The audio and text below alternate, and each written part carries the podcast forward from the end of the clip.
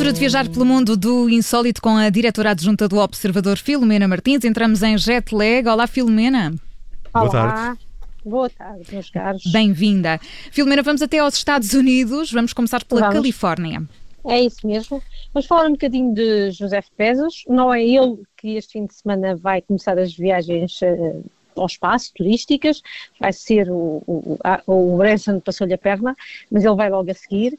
No entanto, agora que ele saiu eh, da Amazon, eh, irá ao espaço e passou a Amazon ao seu número 2, e 25, 25 anos depois de, de ter fundado com a sua ex-mulher, e, e há coisas que nem todos conhecem da sua vida e que ajudam, digamos que mostram bem, de alguma forma, a sua personalidade, ah, o seu caráter estranho, desde o pai ser artista de circo ele ter trabalhado no McDonald's. Mas- Isto também a todos, não é? Se- Pois, isso é muita informação, portanto é toda oficial.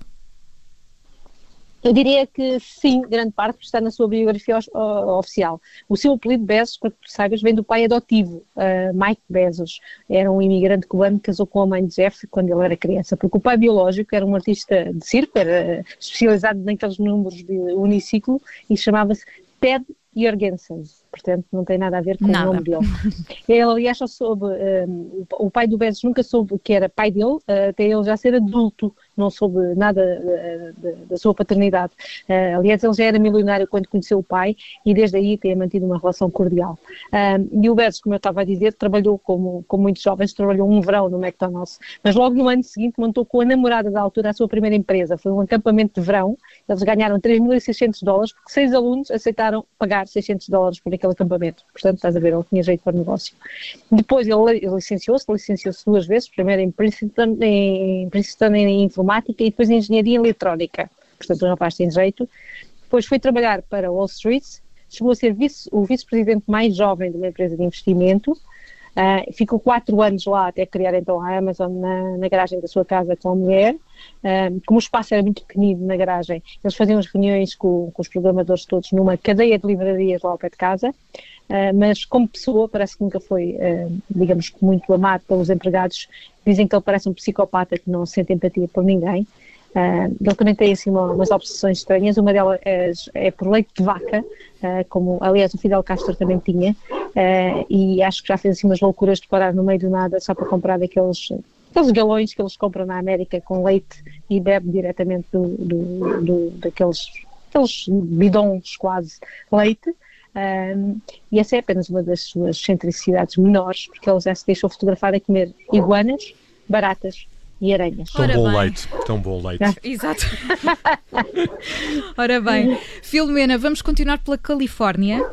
Sim, Sim, porque. e vamos falar de uma velha estrela de Hollywood, Sim. eh, porque 43 anos depois ainda se conhecem alguns desmandos do Marlon Brando, eh, que parece que não era só insuportável nos estúdios com os colegas, como ainda esmifrava toda a gente.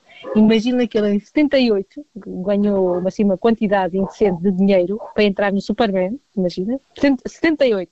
Naquela época ele recebeu por 13 dias de trabalho e 10 minutos de filme 3,7 milhões de dólares, mais uma porcentagem de bilheteira que fez com que no total ganhasse ou arrecadasse 14 milhões eh, de euros. Mas não tinham um papel relevante que justificasse Nada, o pagamento desse nada. valor? Nada, estou a dizer que foram 10 minutos do filme e ainda por cima eh, completamente irrelevantes, porque ele, eh, a atuação é completamente, diria, muito pouco inspirada, chamemos-lhe assim.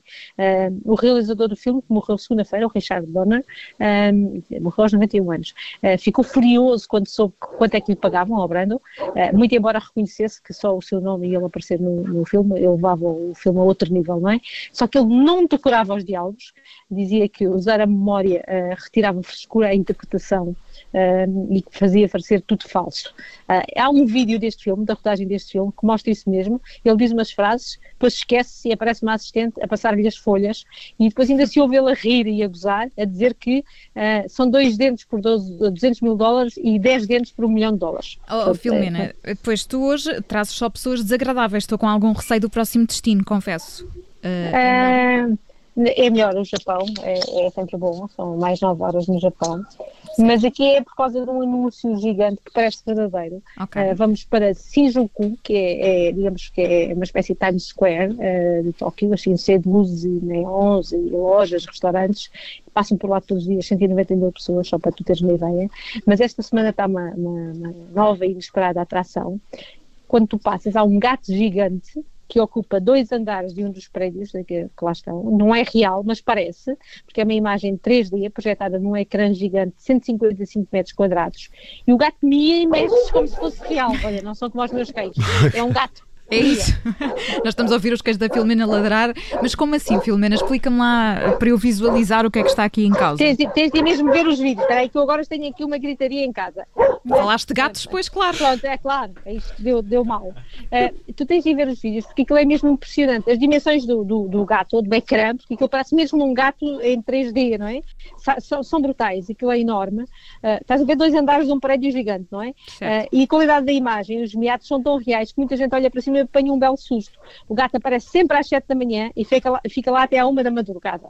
E o de manhã parece aqui, assim meio sobressaltado, não é? Uh, durante o dia está sempre a miar e à noite enrola-se e fica a dormir calmamente com a cabeça sobre as patinhas, não é? Uh, o lançamento do, do, anúncio oficial só, só está previsto para, para segunda-feira, dia 12, só que eles já estão a fazer testes, portanto já aparece o gato muitas vezes uh, e, e, e, aparece no meio dos outros anúncios. E há até um canal de YouTube onde tu podes chegar, seguir o bichano todos os dias, portanto em, em, sempre live, não é?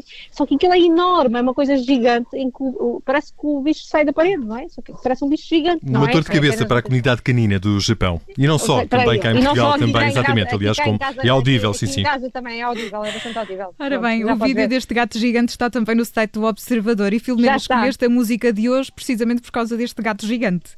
Exatamente, o que é que tu achas? Escolhi Cat, uh, Cat People, do nosso, sempre, sempre nosso grande amigo, penso eu, que tu gostas dele tão, tão bem como eu. Uh, sim, podemos vais... dizer sim.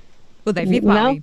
Gosto, gosto, exatamente. Vamos ouvir eh, Cat People a terminar este jet lag de hoje. Voltamos a viajar na segunda-feira à boleia da diretora adjunta do Observador, Filomena Martins. Viajamos sempre pelo mundo do insólito. Obrigada, Filomena. Até segunda. Bom fim de semana. Então vá, bom fim de semana. Obrigada. It's been so long.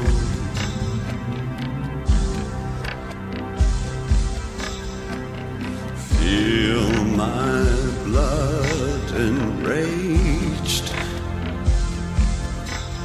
It's just the fear of losing you. Don't you know my name? Well, You've been so long, and I've been putting